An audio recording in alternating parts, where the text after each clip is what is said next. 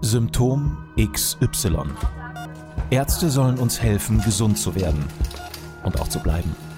Aber was ist, wenn sich eine Krankheit nicht so leicht erkennen lässt? Oftmals behandeln Mediziner nur die Symptome statt die Ursachen. Die junge Journalistin Sabrina Nickel und der erfahrene Arzt Dr. Norbert Kriegisch begeben sich auf die Störfeldsuche nach dem Warum und der akribischen Recherche Wie werde ich gesund? Arzt und Patientin verbinden Erfahrung mit Wissenschaft. Herauskommt ganzheitliche Gesundheit, die jedem hilft.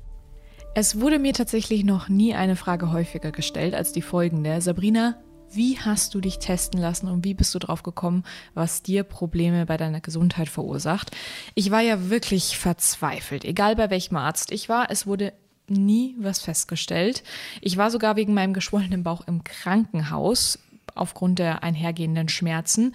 Ich habe Ultraschalltests gemacht und so einen Hautreaktionstest beim Hautarzt, ähm, weil ich tatsächlich die Ernährung auch schon im Verdacht hatte. Vielleicht sollte ich da auch noch ein bisschen was zu meiner Familienhistorie sagen. Bei uns in der Familie gibt es sehr viele Allergiker und chronische Krankheiten. Mein Bruder kam mit Neurodermitis sogar schon auf die Welt, also eine Hautkrankheit, auch ausgelöst durch Darmpilz. Meine Mama hat die gleichen Beschwerden wie ich und mein Papa und die Generation davor hat alle möglichen möglichen Leiden wie Reizdarmsyndrom, Herzrasen und vieles weiteres. Deshalb wollte ich für meine Gesundheit Gewissheit und endlich einen Arzt, der mich wirklich ernst nimmt und mich mal ganzheitlich testet, um auf Ursachen statt Symptome zu kommen. Lieber Norbert, wie ist hier dein Vorgehen gewesen, als ich das erste Mal zu dir kam mit den Beschwerden geschwollener Bauch, Müdigkeit, Abgeschlagenheit, Blähungen und den ganzen Symptomen, die ich dir beschrieben habe. Was ist da so dein Vorgehen bei mir und auch bei jedem anderen Patienten? Wenn man diese Anamnese hört, die du gerade gesagt hast, ist es eigentlich relativ einfach, weil es gibt einen Hinweis darauf, dass es mit Ernährung zu tun haben müsste. Und sehr häufig höre ich ja dann, wenn ich meine Fastenkur gemacht habe, habe ich gar nichts. Und bei dir hast du es jetzt nicht gefastet, aber du hast selbst die Vermutung gehabt, dass es mit Ernährung zu tun hat. Noch dazu, wenn man hört, dass aus der Familienanamnese die Eltern schon betroffen sind, der Bruder betroffen ist, dann ist die, wirklich liegt der, der Verdacht sehr nahe, dass es mit Ernährung zu tun hat. Und in so einem Fall mache ich eine Blutuntersuchung, um das untersuchen zu lassen. Denn man muss unterscheiden, es gibt Allergien vom Soforttyp. Du hast davon beschrieben, wir sind sehr allergisch oder so in der Richtung. Das bedeutet, da kann einer eine Haselnuss oder eine Birkenallergie haben, die weiß er, weil die saisonal bedingt ist. Das heißt, die haben Heuschnupfen, die haben tränende Augen, die haben juckende Augen und so weiter. Wenn man das hat, hat man der Arzt sagt, eine allergische Diathese, also eine, eine, eine Voraussetzung, eine, eine Eigenschaft, leichter an Allergien zu erkranken. Und dann gibt es aber Allergien vom verzögerten Typ. Und die wissen die wenigsten Leute. Mhm. Und das ist das, was bei solchen Leuten wie bei dir dann oft dahinter steckt. Denn wenn ich zum Beispiel ein Nahrungsmittel zu mir nehme, das erst ein, zwei Tage später Probleme macht, dann bringe ich das mit dem Nahrungsmittel gar nicht mehr in Verbindung. Genau, richtig. Und ähm, jetzt lass uns erstmal nochmal kurz, um natürlich dann genau da weiter drauf rumzubohren, ähm, nochmal einen Schritt zurückgehen, denn wir wollen jetzt erstmal wissen, was ist denn dieser Bluttest überhaupt, den du gerade angesprochen hast, den wir ja auch zusammen durchgeführt haben. Erstmal, was habe ich davon zu erwarten? Also was für Ergebnisse kommen dabei raus? Und zum anderen, wie läuft der eigentlich ab? Naja, ablaufen für den Patienten an sich ist es ja nichts anderes als eine Blutabnahme. Du hast jetzt zum Beispiel vorhin schon erwähnt, dass es Allergietests gibt, die man auf der Haut macht, diese sogenannten Brick-Tests. Mhm. Von denen halte ich persönlich gar nichts mehr, weil, aber früher konnte man oft nichts anderes machen, bis diese Bluttests rauskamen, weil du damit, du machst im Prinzip eine Ritzung in der Haut, das heißt, und bringst in den Blutkreislauf das sogenannte Verdachtsallergen ein. eine Birkenlösung oder eine Haselnusslösung oder sonst irgendwas. Und wartest darauf, ob dein Körper eine immunologische, also eine Abwehrreaktion zeigt. Die zeigt sich dann in Form von Bläschenbildung, von roten Flecken und von Schwellungen. Das heißt, da spricht dein Immunsystem drauf an und sagt, hoppla, das will ich nicht im Körper haben. Und dadurch wehrt es sich und will sozusagen loswerden. So, das ist das, was man früher in dem Bricktest macht. Der Nachteil dieses Bricktestes ist das, dass du manchmal sogenannte Allergie Gene, die sich schon bei dir abgespeichert hatten, aber in Vergessenheit geraten sind, plötzlich wieder reaktivierst und du plötzlich beim nächsten Mal, wenn du wieder mit so viel überschießender damit reagierst. Also das ist etwas, was ich eigentlich will. Man boostert sozusagen das Immunsystem auf dieses Allergen, was man bei diesem Bricktest macht. Und deswegen bin ich froh, dass es jetzt einen Bluttest gibt.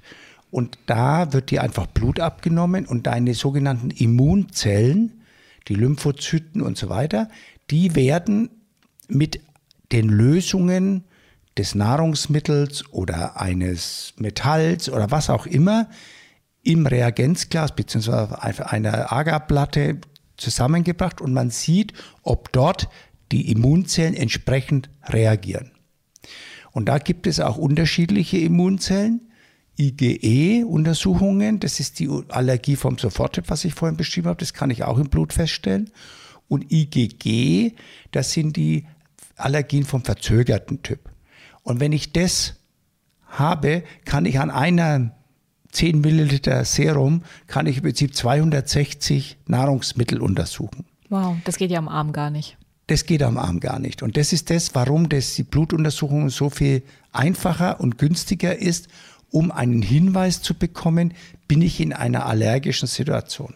Mhm. Dann nochmal ganz kurz zum Verständnis, weil das natürlich sehr viel Fachwissen jetzt auch für die Zuhörer da draußen ist. Was ist eine typische IgE-Reaktion und eine typische IgG-Reaktion? Also du meintest verzögert, ja, drei Tage später, ähm, aber normalerweise kann man das ja sogar noch ein bisschen beispielhafter, plastischer ja. beschreiben? Also die IgE-Reaktion, Allergien vom Soforttyp, wissen die meisten Leute so und so.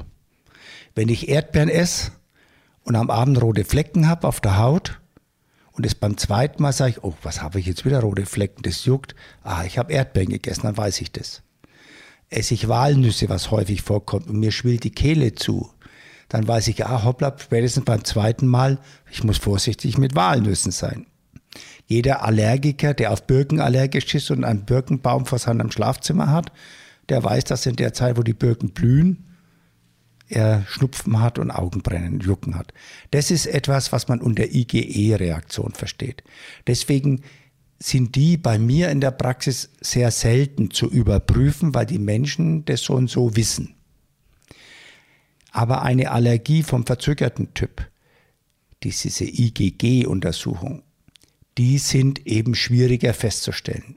Weil wenn du zum Beispiel ein Ei isst und erst zwei Tage später eben eine Reaktion ist, zeigt, die sind dann oft versteckter, weil die nicht sofort so stark Histamin ausschütten, mehr oder weniger, sondern etwas geringer. Dann hast du auch weniger Symptome erstmal. Aber das könnten sein Gewichtszunahme, das könnten auch äh, Bauchprobleme sein, haben wir vorhin schon mal gehabt in einer Sendung über Blähungen oder sonst irgendwas. Das können Reaktionen sein. Die bringst du aber mit dem Lebensmittel, wenn du es vor zwei Tagen gegessen hast, nicht mehr in Verbindung. Und jetzt tritt eben häufig folgendes Problem auf, dass die Sachen, auf die du eigentlich reagierst oder die du nicht verträgst, fast oft genommen werden wie ein Suchtmittel. Und dann findest du, und deswegen ist es bei mir in der Praxis ja so, die Leute füllen ja einen Fragebogen aus und dann müssen sie auch viel dezidiert zu ihrer Ernährung angeben. Und wenn ich da drin lese, dass einer in der Woche, sagen wir mal, 10 bis 15 Eier isst, dann habe ich schon mal den Verdacht, hoppla, das ist eigentlich ja normal gar nicht normal. Das könnte ja auch sein, dass das wie eine Art Suchtmittel für ihn wirkt, weil er ständig jeden Tag Ei isst. Der Manager, der ständig unterwegs ist und im Hotel ist, der isst fast immer zum Frühstück Spiegelei, Rührei oder sonstiges, weil das auf der ganzen Welt einigermaßen gleich schmeckt und er kann sich damit heimischer fühlen, so mehr oder weniger. Das ist etwas, worauf die Leute dann reagieren. Und das ist der Unterschied zwischen verzögerten Typ und Soforttyp.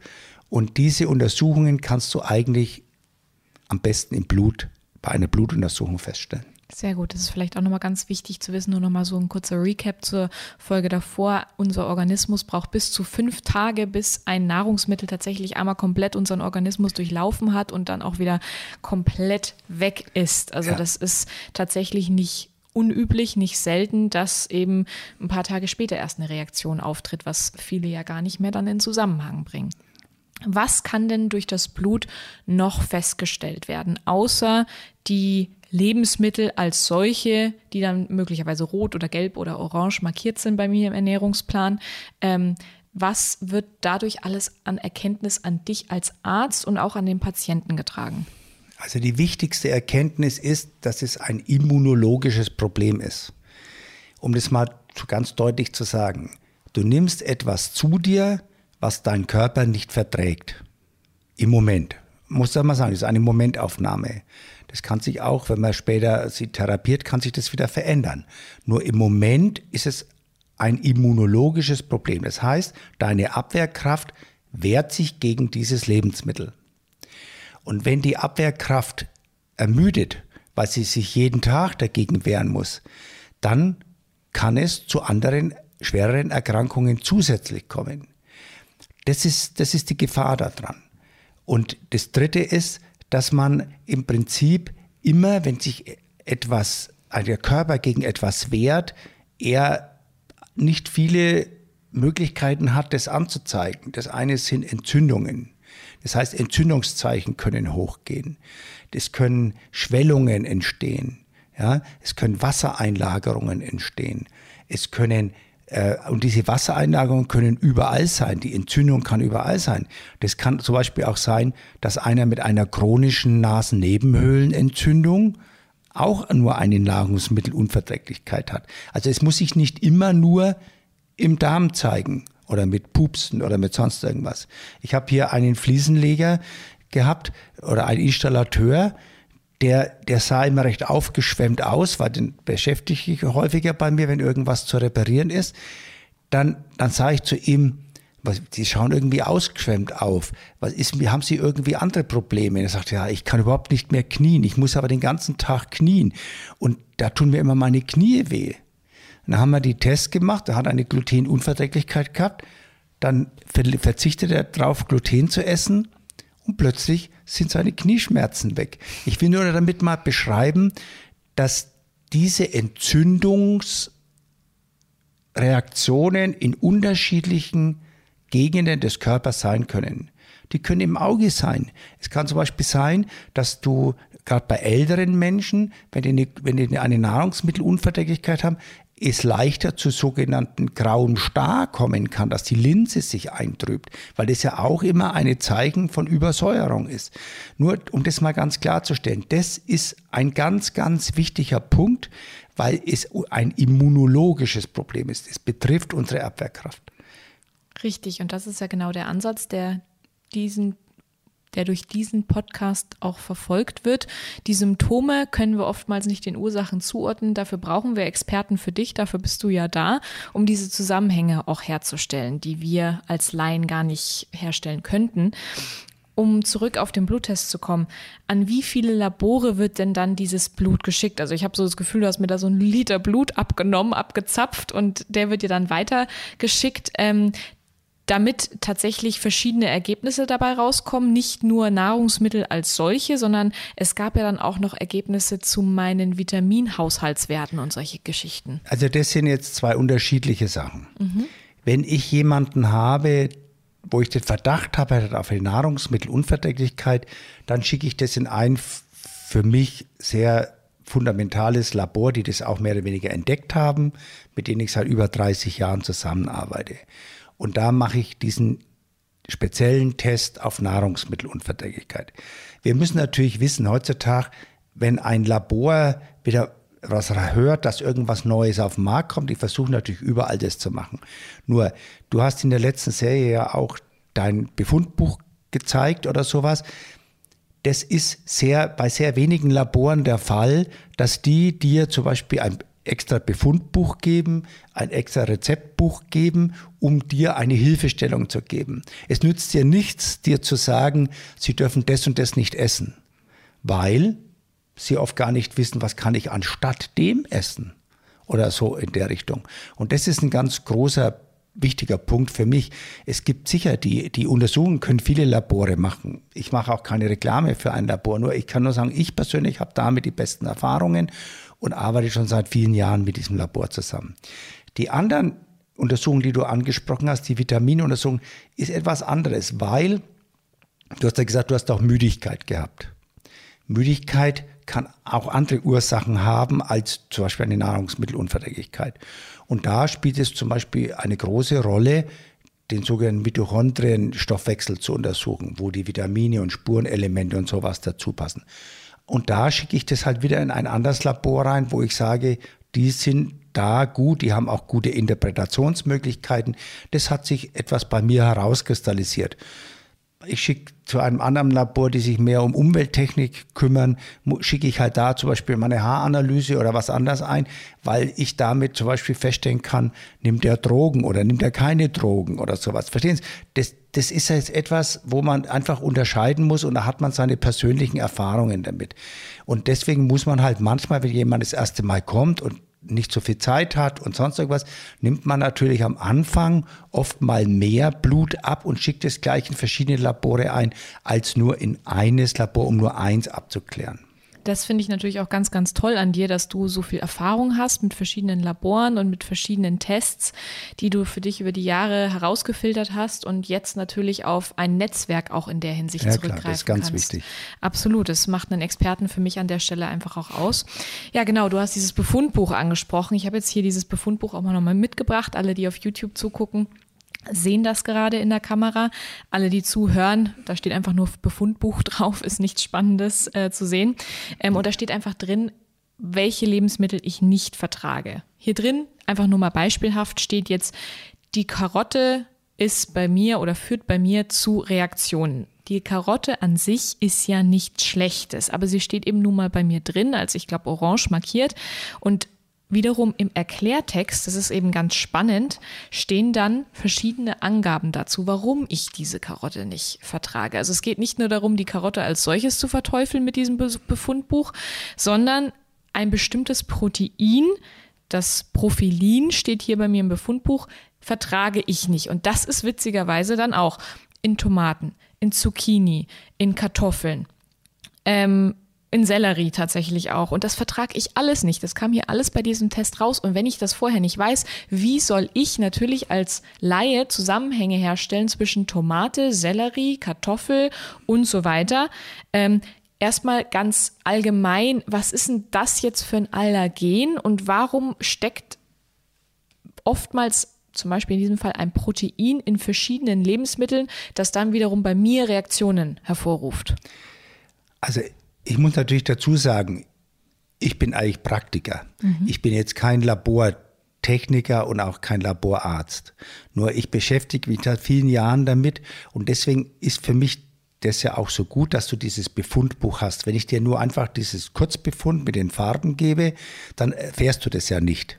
Ja, so. Das Profilin ist, das kann man in dem Sinn mal sagen, wenn jemand eine, zum Beispiel eine Birkenallergie hat oder eine Heuschnupfen hat auf irgend sowas, dann hat er eine allergische Reaktion vom Soforttyp. Und diese Leute haben sehr, sehr häufig bei Lebensmitteln, wenn die gekocht werden, da entsteht dieses Profilin in einer kurzzeitigen Form, oft eine Reaktion vom verzögerten Typ. Mhm. Deswegen kann es das sein, dass wenn Leute Heuschnupfen haben, dann häufig auch eine Nahrungsmittelunverträglichkeit auf solche Nahrungsmittel haben, die aus dem Gemüsesektor kommen. Ist natürlich äh, wahnsinnig passend bei mir, weil sind Zusammenhänge gegeben. Warum hilft mir jetzt als Sabrina und natürlich als Patient per se diese Gewissheit? Wie werde ich jetzt mit diesen Fakten, die hier drin stehen, gesund? Naja, du musst immer sehen, die Blutuntersuchung ist eine Momentaufnahme. Das heißt, dein Immunsystem ist in dem Moment, wo du die Blutuntersuchung magst, angegriffen. So, was habe ich jetzt als Arzt oder du als Patient für Möglichkeiten, in ein besseres Gleichgewicht für mein Immunsystem zu kommen? Das erste ist erstmal das wegzulassen. So, das ist das Entscheidende. Denn wenn du, wie, ihr wisst doch selber, wenn ich auf äh, irgendwie was, auf eine Pflanze allergisch reagiere und ich gehe an die Nordsee, wo die Pflanze nicht blüht zu der Zeit, weil die erst vier Wochen später dran ist, geht's mir dann besser. geht's sehr gut. Und deswegen machen die anderen ja auch, dann schicken die Leute ins Hochgebirge nach Davos oder irgendwo hin. Ja? So haben wir das ja früher als Arzt gemacht, um die Leute in der Zeit, wo die Allergene fliegen, wegzuschicken, damit sie dem ent sich entziehen. Das ist das eine. Das heißt, die Entzug bzw. das Weglassen. Bei Luft, in der Luft ist es nicht oft so einfach, aber wenn du zum Beispiel eine Birkenallergie hast und in der Nähe draußen Birken blühen, dann musst du halt nachts deine Fenster zumachen, auch wenn es vielleicht zu warm ist. Da musst du halt deine Schlafzimmertür aufmachen oder vielleicht mal einen Ventilator anstellen, um mal so ein paar einfache Sachen zu erzählen, um sich da im Prinzip auch schützen zu können. Das andere ist bei der Nahrungsmittelunfähigkeit, da kann ich die Nahrungsmittel weglassen. Das ist das eine. Das heißt, wenn ich ein angegriffenes Immunsystem habe, ist in den meisten Fällen 80 Prozent des Immunsystems sitzt da im Darm. Das haben wir in einer der Sendungen vorher schon mal gehabt. Mein Darmsystem, also meine Darmflora, nicht in Ordnung. Das heißt, wie kann ich jetzt mein Immunsystem erstmal grundsätzlich wieder erholen lassen, durchs Weglassen, aber wie kann ich es auch wieder stärken, damit ich nicht jedes Mal, wenn ich wieder sowas nehme, gleich umfall. Und das ist das, was du dann als mikrobiologische Therapie gleichzeitig mitmachen solltest. Das Weglassen ist nicht alles. Du musst gleichzeitig deine Immunsystem stärken, um deine Toleranzfähigkeit zu vergrößern. Da gehen wir gleich noch näher drauf ein, wie so eine ähm, Therapie aussehen kann. Du hast jetzt gerade den Darm selber angesprochen. Er ist ja quasi oftmals das zentrale Element, wenn es um Unverträglichkeiten dann auch geht oder das Feststellen von möglichen Allergien. Macht denn dann nicht auch eine äh, Stuhlprobe Sinn, mehr als ein Bluttest? Warum hast du ähm, zum Beispiel jetzt auch bei mir lieber erstmal den Bluttest gemacht und nicht eine Stuhlprobe. Das ist irgendwie, es erschließt sich für mich als Laie noch nicht ganz. Ja, das kann ich gut verstehen, aber ich kann es auch erklären, weil du dein Immunsystem ja nur an den Blutzellen siehst. Mhm. Und du siehst, welches Blutzellen oder welche Immunzellen im Blut sich für das sogenannte Allergen überhaupt interessieren und welches interessiert es gar nicht. Und wo reagieren die drauf? Im Stuhl hast du andere Sachen zu untersuchen. Da kommt es darauf an, welche Bakterienzusammensetzung hast du. Du kannst natürlich im Stuhl Folgendes feststellen. Hast du ein sogenanntes Leaky Gut Syndrom? Ist deine Darmschleimhaut offen? Kann diesen, das gibt dann wieder andere Hinweise. Oder hast du vermehrt Entzündungsreaktionen im Darm? Aber du weißt dann noch nicht, woher die Entzündungsreaktionen kommen. Mhm. Die können natürlich auch von einem Metall kommen, das du aus deinen Zähnen hast. Das hat doch nichts mit einer Ernährung zu tun. Also deswegen gehe ich bei solchen Sachen erstmal so vor, was kann mir der Bluttest zeigen, mein Immunsystem. Und bei, der, bei den Stuhluntersuchungen ist es oft anders. Da kann ich sehen, in welche Bakterienart ist zu wenig da. Zum Beispiel ist deine Schutzflora zu gering. Ne? Und das sind ja zwei Ansätze am Ende des Tages, die beide Ansätze. therapiert werden müssen. Ja, nur ich sage jetzt mal für mich als erfahrener Therapeut oder mikrobiologisch arbeitender Therapeut ist es natürlich so, dass ich natürlich oft schon weiß, was kann ich denn tun? Was muss ich denn tun, um jemanden, der eine Nahrungsmittelunverträglichkeit hat, zu schützen und ihm weiter zu stärken? Wenn du zum Beispiel sagst, ich habe 30 Reaktionen, dann gehörst du zu den sogar Hypersensiblen. Na, herzlichen Glückwunsch. Nein, das gehört zu den Hypersensiblen. Das heißt, das ist das Erste, ist, dass du deine Schutzflora in Ordnung bringen musst. Und das Zweite ist ja dann im nachfolgenden Schritt, wie kann ich mein Immunsystem so schulen, dass es nicht jedes Mal gleich mit, einem, mit der Kavallerie losgeht, um sich gegen ein bestimmtes Nahrungsmittel schützen zu müssen. Wie sieht so eine Therapie aus? Naja, das Erste ist, du gibst Bakterien, das Schutzflora, das ist Bifidusbakterien und Milchsäurebakterien. Da gibt es verschiedenste Firmen. Ich gebe immer Symbiolac pur, weil das ist glutenfrei und so weiter. Das ist wichtig, dass man das geben kann. Und hat bestimmte Stämme von Milchsäure und, und äh, Bifidusbakterien. Das zweite ist dann, ich muss mein Immunsystem, äh, wenn es beruhigt ist, aber wieder schulen. Dafür muss ich bestimmte andere Bakterien geben. Und bei Hypersensiblen darf ich nicht sofort mit lebenden Bakterien anfangen. Da muss ich erst mit abgetöteten Bakterien anfangen oder sogar nur mit den Hüllen von Bakterien anfangen, weil es sonst das Immunsystem sofort wieder überreagiert. Das ist der, Fort, das ist der Nachteil von einer hypersensiblen Person, dass man die, die viele Ärzte wollen ja denen was Gutes tun und geben denen dann zum Beispiel gleich lebende Bakterien wie Mutaflora oder sowas.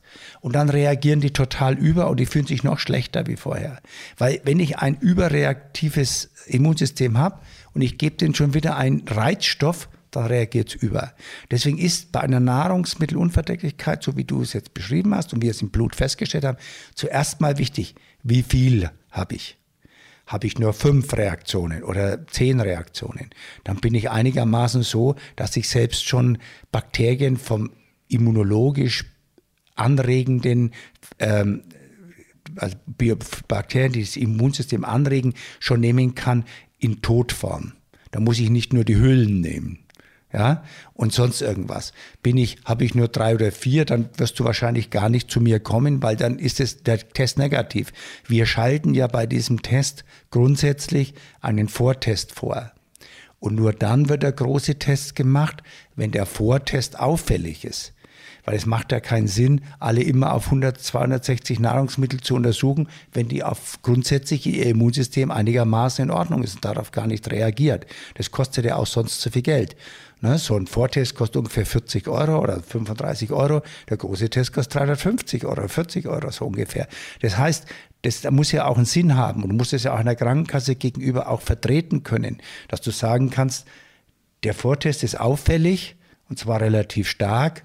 Dann macht es auch Sinn, wenn man die entsprechenden Beschwerden hat, den großen Test nachfolgen zu lassen das, das ist eigentlich im Prinzip auch eine wichtige Sache. Ne? Das wäre jetzt meine nächste Frage gewesen. Was kostet eigentlich so ein Test von A bis Z tatsächlich?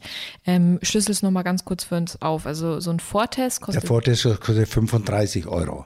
Dann okay. kann ich zumindest sehen, bin ich jetzt im Moment, habe ich da eine große Inzidenz, eine, eine, eine Möglichkeit zu erkranken an einer Nahrungsmittelunverträglichkeit vom verzögerten Typ. Mhm. Ja, und wenn der Gro und ich streiche halt immer an, ist der Test positiv, zeigt der was an, dann wird automatisch der große Test gemacht. Und dann wollen wir ja auch wissen, was es ist. Klar, natürlich. Dann will man ja nicht nochmal genau. Blut abnehmen lassen genau, müssen. Genau. Sehr gut. Und das haben wir bei mir gemacht. Und ähm, jetzt stehen wir gerade an dem Punkt, ähm, an dem eine Immunisierung dann in Frage ja. kommt. Das ist dann der nächste Schritt. Also es, der Bakterienstamm wird hier gerade peu à peu aufgebaut bei mir.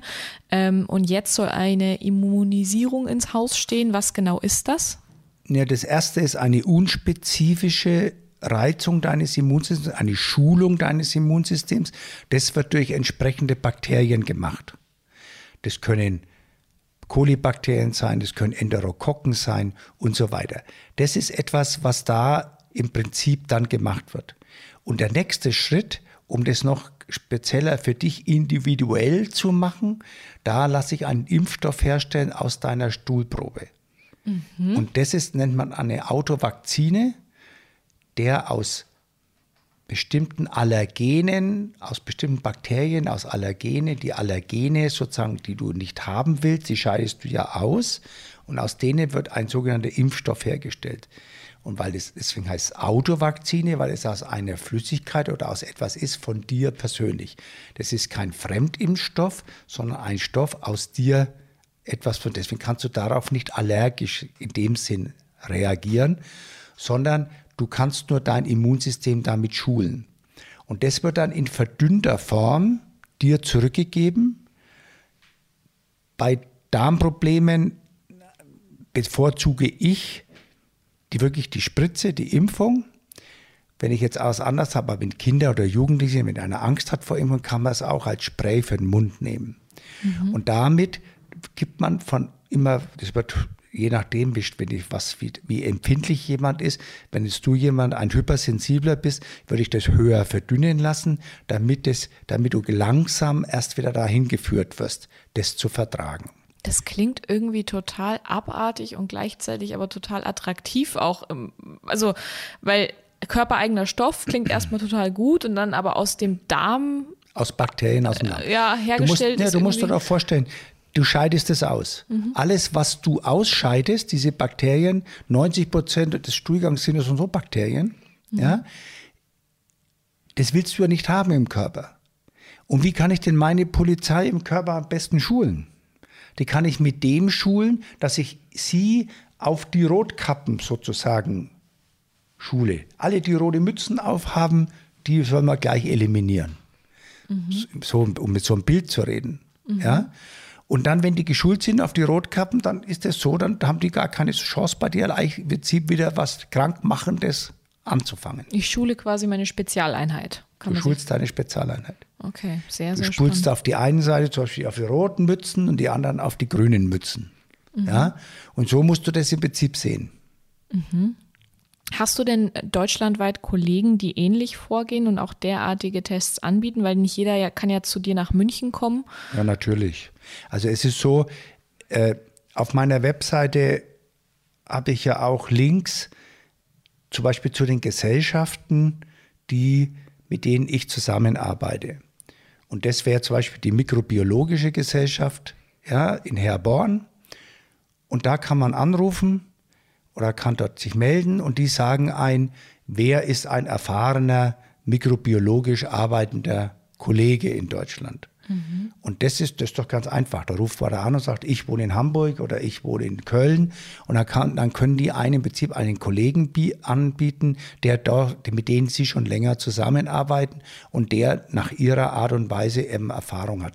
Und das ist ganz wichtig, weil ich kann auch nicht jeden bei mir behandeln und jeder kann zu mir kommen.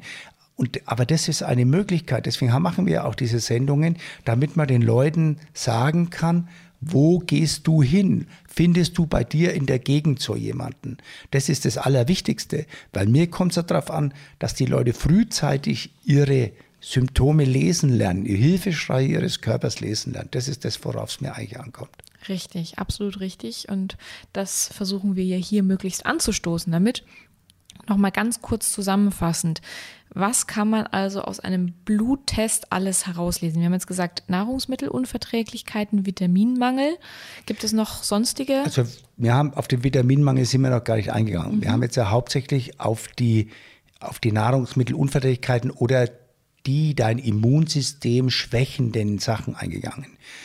Die, ich glaube, der Vitaminmangel und Spurenelementemangel ist ein ganz anderes Thema noch. Nochmal eine extra Folge. Wäre eigentlich eine extra Folge, weil das ist etwas, was, das kann man auch nicht so einfach nur sagen, weil da, da spielen so viele biochemische äh, Regulationsmechanismen in der Zelle eine Rolle und die von bestimmten Spurenelementen und von bestimmten Vitaminen sozusagen, die sind notwendig, damit überhaupt ablaufen können.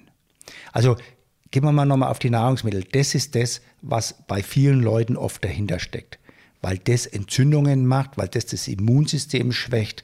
Und das ist das Allerentscheidendste. Denn keine chronische Erkrankung kommt zustande, wenn nicht das Immunsystem geschwächt ist. Richtig, ich wollte nur mal kurz einen Überblick schaffen, dass man irgendwie so ein ja, ja. Gefühl dafür bekommt, was alles übers Blut lesbar ist. Und das sind tatsächlich Nahrungsmittel, Vitamine. Gibt es sonst noch was? Ja, natürlich. Du kannst ja erst einmal der normale Bluttest, den, dir, den der normale Hausarzt macht, da kannst du auch schon viel sehen. Da kannst du Hormone bestimmen lassen. Du kannst äh, dein normales Blutbild machen. Habe ich ein zu dickflüssiges Blut? Habe ich zu viel rote Blutkörperchen oder zu wenig? Habe ich Entzündungszeichen, in denen meine weißen Blutkörperchen erhöht sind? Habe ich jetzt zum Beispiel einen chronisch Kranken, da muss ich oft schauen, wie ist das Immunsystem? Da kann ich eine Lymphozyten-Subpopulation machen, um zu sehen, sind die Killerzellen noch normal oder sind die Helferzellen zu viel oder sonst. Ich will nur sagen, da gibt es Unmengen von Laboruntersuchungen. Bloß man muss natürlich sich auch als Arzt mal ein bisschen begrenzen, weil das, wird unser Gesundheitssystem ja auch total überfordert.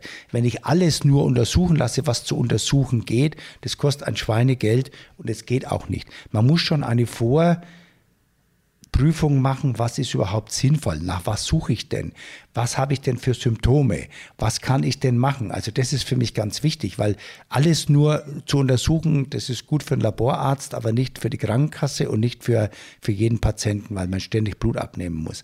Aber ich will nur sagen, die normalen Blutwerte sind schon mal wichtig, weil du siehst, sind deine Leberwerte in Ordnung, sind deine Nierenwerte in Ordnung, sind deine Muskelenzyme zu hoch oder nicht. Ja, sind deine Schilddrüsenwerte in Ordnung? Also ich will nur sagen, das sind die normalen Blutuntersuchungen, die fast jeder Arzt in Deutschland macht. Ja? Richtig. Und dann kommen Spezialuntersuchungen.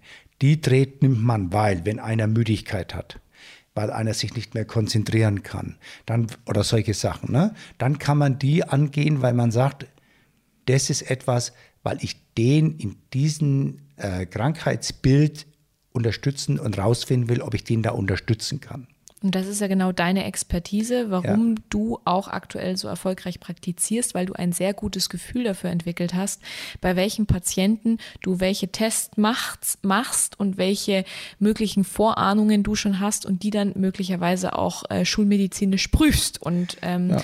testest. Aber das ist ja etwas, was ich im Buch auch beschrieben habe dass jeder eigentlich, wenn er den Fragebogen ausfüllt, der im Buch abgedruckt ist, kann er im Prinzip bei sich schon mal einen Hinweis bekommen. Und mit unserer Sendung zusammen hier kann er dann schon mal, hört er ja schon mal, das könnte bei mir zutreffen. Und dann kann er zu seinem Arzt gehen, können Sie das nicht mal untersuchen? Also das wäre eigentlich ein ganz äh, effektiver Wertegang, wo man sowas machen kann.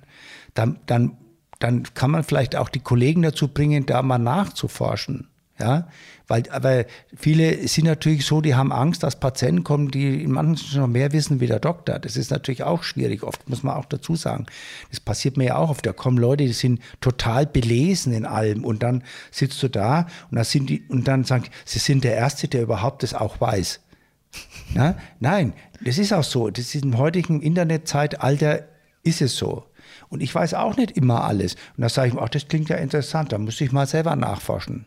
Ja, mhm. finde ich ja ganz gut, weil mir da auch Anregungen gegeben werden. Weil mehr als sich selber kennt kein anderer.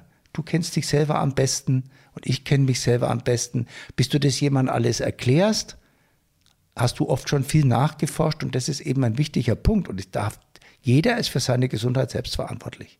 Das ist das Entscheidende. Und der kann lernen, sich selbst zu hinterfragen, sich selbst zu überprüfen. Sonst würdest du auch nicht danach gesucht haben, weil du dich kennengelernt. So habe ich mich früher nicht gefühlt. Jetzt das ist irgendwas nicht in Ordnung und deswegen hast du jemand gesucht. Und es ist ja auch so, ich bin ja auch ein Anhänger der sogenannten Quantenmedizin. Das bedeutet, wenn du ein Informationsquantum ausübst, dass du jemanden suchst, dann findest du den auch.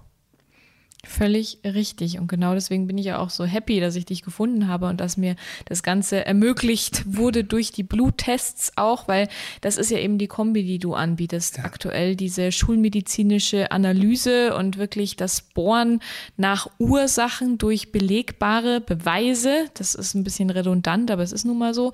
Und ähm, eben nicht nur mir ein Bauchschmerzmittel verschreibst und mich dann wieder nach Hause schickst, wie es das Krankenhaus in Berlin getan hat.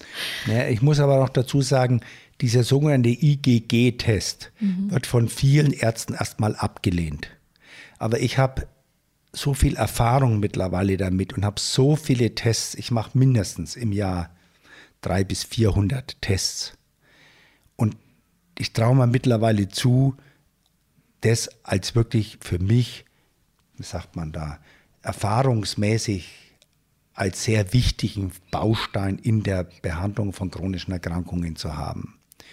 Und das ist etwas, deswegen muss ich sagen, das ist deswegen viele Kollegen kennen den Tester noch gar nicht oder haben sich nicht damit beschäftigt und deswegen kann es einem Patienten natürlich auch passieren, dass er zu jemandem kommt und sagt, ich möchte diesen Test haben, da sagen die so ein Schmarrn.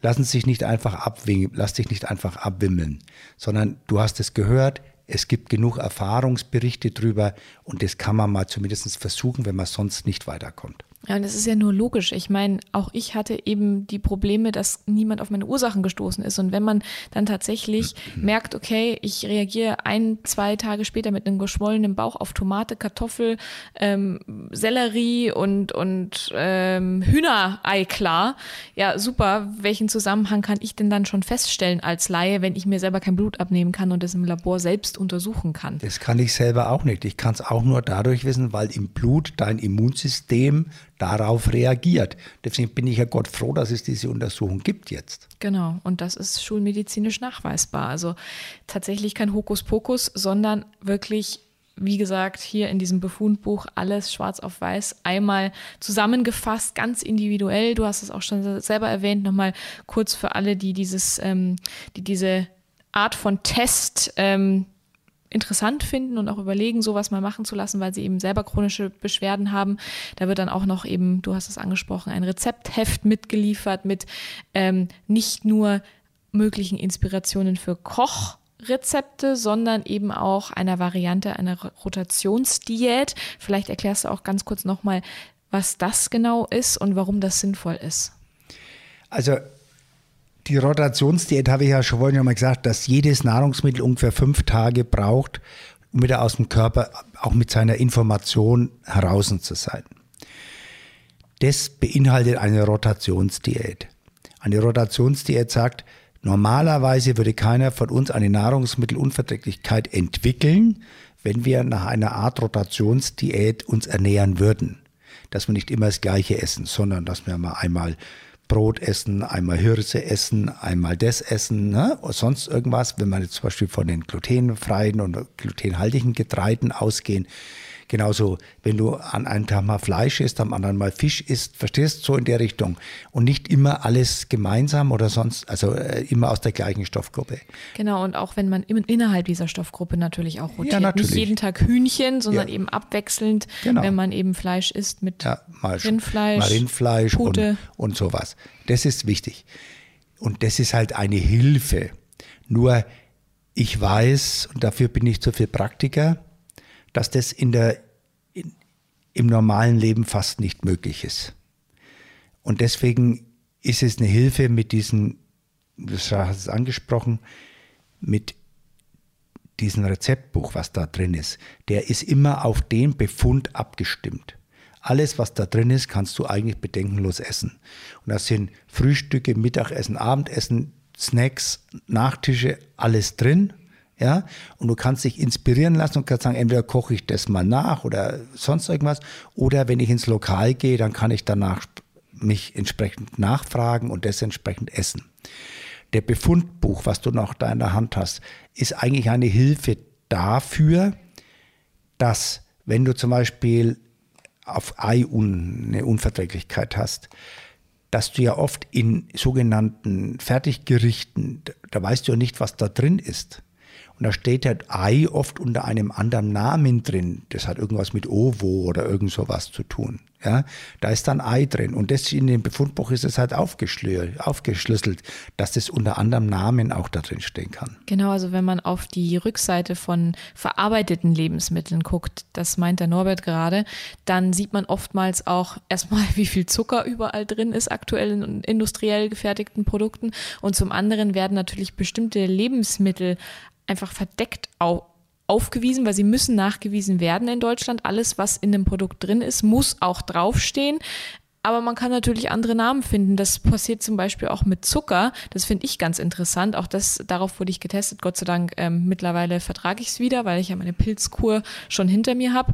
Aber auch Zucker kann ganz viele unterschiedliche Namen haben. Geben uns doch mal nur ein paar Beispiele für Zucker, was hinten auf den Lebensmitteln auch draufsteht. Glucose, Dextrose, immer wo Ose hinten dran steht, ist fast immer ein Zucker. So muss man sagen. Das heißt, durch dieses, das habe ich mal gelernt, durch dieses Aufspalten von verschiedenen Zuckerarten gehen natürlich, man weiß ja aus Laienwissen heraus, steht das Lebensmittel, das am meisten enthalten ist, immer ganz vorne. Also zum Beispiel nehmen wir mal, ähm, keine Ahnung, den, den Joghurt mit Heidelbeer-Geschmack. Dann steht da erstmal möglicherweise Kuhmilch, dann steht Wasser und dann steht Zucker.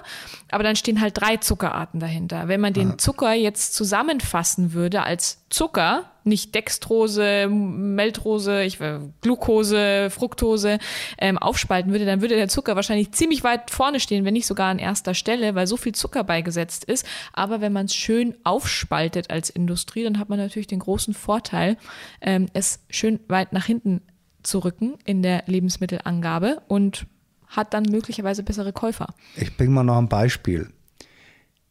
Wenn du den Metzger fragst, was in der Wurst drin ist, hm.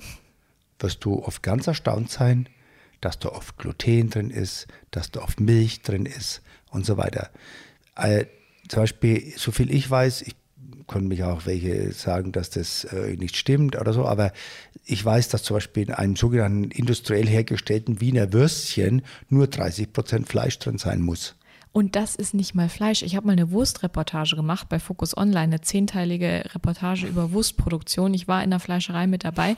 Da haben wir das einmal komplett auseinandergenommen. Das ist dann meistens nicht mal Hühnerfleisch oder Schweinefleisch, sondern tatsächlich das Knochen, die Knochensehnen einfach nur. Auch das wird als Fleisch deklariert und ist kein nährstoffhaltiges Fleischprodukt, sondern einfach nur der Abfall, der vom Knochen noch abgesäbelt werden kann und dann der Wurst beigemischt wird. Und deswegen sagt man oftmals, in Wurst ist nur Abfall, weil es tatsächlich einfach wirklich die Reste sind, was natürlich vor allem aber für die Industrie gilt, nicht für die handwerkliche Nein. Metzgerwurst, ja. sondern für die Vervielfältigung von Lebensmitteln. Also deswegen ist es oft wichtig, wenn einer eine Milchunverträglichkeit hat, mhm.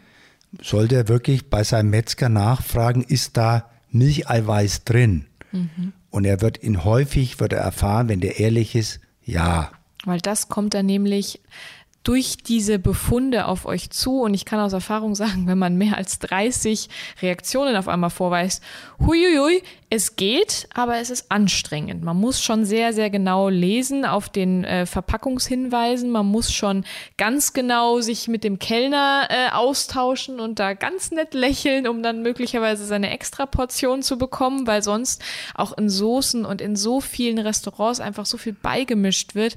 Ähm, ich habe jetzt eine Freundin, die reagiert auf Ingwer und sie liebt asiatisches Essen. Na super, wo soll man denn dann noch hingehen ähm, beim ja, Asiaten ohne also Ingwer? Man kann schon auch ohne Ingwer asiatisches Essen essen. Ja, aber es wird schwierig bei ähm, der Masse von Asiaten tatsächlich, weil natürlich in vielen Soßen, die Ingwer. vorgekocht werden und so weiter, Ingwer enthalten ist und auch gerade ne, in, in, fertigen Soßen überall einfach Ingwer mit beigemischt ist. Ist ja auch nichts Schlimmes. Ingwer ist ja eigentlich Nein, was Gutes. Aber für den, der es halt nicht verträgt, ist es schwierig. Genau, und deswegen ähm, kann natürlich auch oftmals diese Unkenntnis über die Lebensmittelzusammensetzung oder die Mahlzeit, ähm, die man vor sich stehen hat, dazu führen, dass man wieder Probleme bekommt. Also lasst euch davon auch nicht entmutigen oder irritieren. Das ist mein Aufruf nochmal an euch, wenn sich nicht nur durch diesen Befund, den ihr dann in der Hand haltet, alles auf einmal ändert.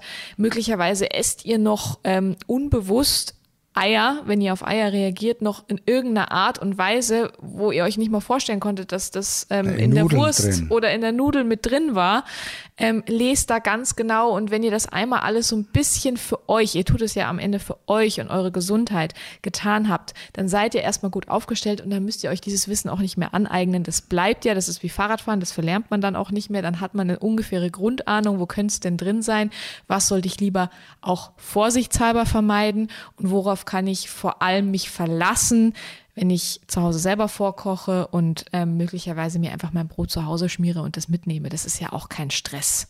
Also man muss schon nochmal sagen, damit ihr da draußen nicht einfach Angst habt vor sowas. Mhm. Es ist eine Momentaufnahme. Wir wollen euer Immunsystem erholen lassen und dann wieder aufbauen. Genau. Das kann sein, dass ihr ein Jahr später das alles wieder essen könnt. Das muss man einfach mal auch so sehen. Es gibt aber, da muss man unterscheiden, das eine ist eine genetische Veranlagung von den Eltern mit übertragen, die wird euch mehr oder weniger bleiben. Aber wenn ihr das dann auch wieder essen könnt und das nicht jeden Tag ist, sondern nur alle fünf Tage, dann könnt Ne, dann ist es doch schon wieder viel wert. Das ist ein sehr positiver Ausblick und man kann vor allem auch sagen, es geht ja auch um die Kombination aus verschiedenen Lebensmitteln. Wenn man dann einmal, wenn man es dann mal ein paar Monate weggelassen hat, ähm, wieder ein Ei isst, obwohl man es nicht verträgt, ja, um Gottes Willen, solange man seinen Körper dann nicht komplett überfordert, da führt ja auch der normale Menschenverstand zu der Erkenntnis, dass man weiß, okay, wenn ich dann aber Karotte, Zucchini, ähm, Sellerie, Eier und Milch an einem Tag esse und das alles nicht vertrage, naja gut, was, was soll unser Körper denn tun als reagieren? Genau. Das heißt, letztendlich geht es darum, die Dosis macht das Gift und wenn dein Immunsystem sich erholt hat, dann bringt dich nicht jedes Ding um. Das hatte ich ja bis jetzt auch nicht umgebracht. Das hat nur dir Reaktionen gezeigt und auf die hast du reagiert. Und jetzt kannst du das abpuffern und dann geht es dir viel besser. Also behaltet die Nerven und fahndet vor allem danach, denn mir hat dieser Test sehr viel Gewissheit gebracht und ähm, die Therapie mit Norbert hat mir tatsächlich so eine Art neues Lebensgefühl verschafft. Da muss ich ganz ehrlich sein. Ich bin jetzt endlich schmerzfrei und habe endlich weniger Leiden. Ich habe keine Heißhungerattacken mehr, die damit tatsächlich auch oftmals einhergingen. Und natürlich gerade, wenn man viel vor der Kamera steht, kann man nicht irgendwann durch die Gegend rollen als wandelndes Walross oder was auch immer. Und ich fühle mich natürlich natürlich auch um einiges gesünder und darum geht's ähm, vor allem und fitter so fit wie noch nie. Ich brauche auch viel weniger Schlaf, auch das geht damit einher. Das ist auch ein schöner Ausblick und ich bin auch um einiges belastbarer geworden, dadurch, dass mein Körper nicht die ganze Zeit diese Entzündungen in meinem Körper irgendwie ähm, verarbeiten, muss. verarbeiten muss und, und darauf reagieren muss. Also wer sich krank von euch fühlt und zu einem bestimmten Thema vielleicht möglicherweise auch mehr Antworten braucht, dann schreibt uns gerne auf Instagram unter symptom.xy. Wir freuen uns natürlich auch auf weitere Anregungen von euch und natürlich auf weitere Fragen. Denn in der nächsten Folge werden wir uns dann gemeinsam, wir haben es ja schon gesagt, den Vitamin-, Mineralstoff- und Nährstoffhaushalt im Körper angucken oder besser hören. Abonniert uns gerne, hier den Podcast und folgt uns auf Instagram unter symptom.xy, damit ihr keine Folge mehr verpasst. Bis zum nächsten Patientengespräch. Bleibt gesund und fahndet nach den Ursachen eurer Symptome.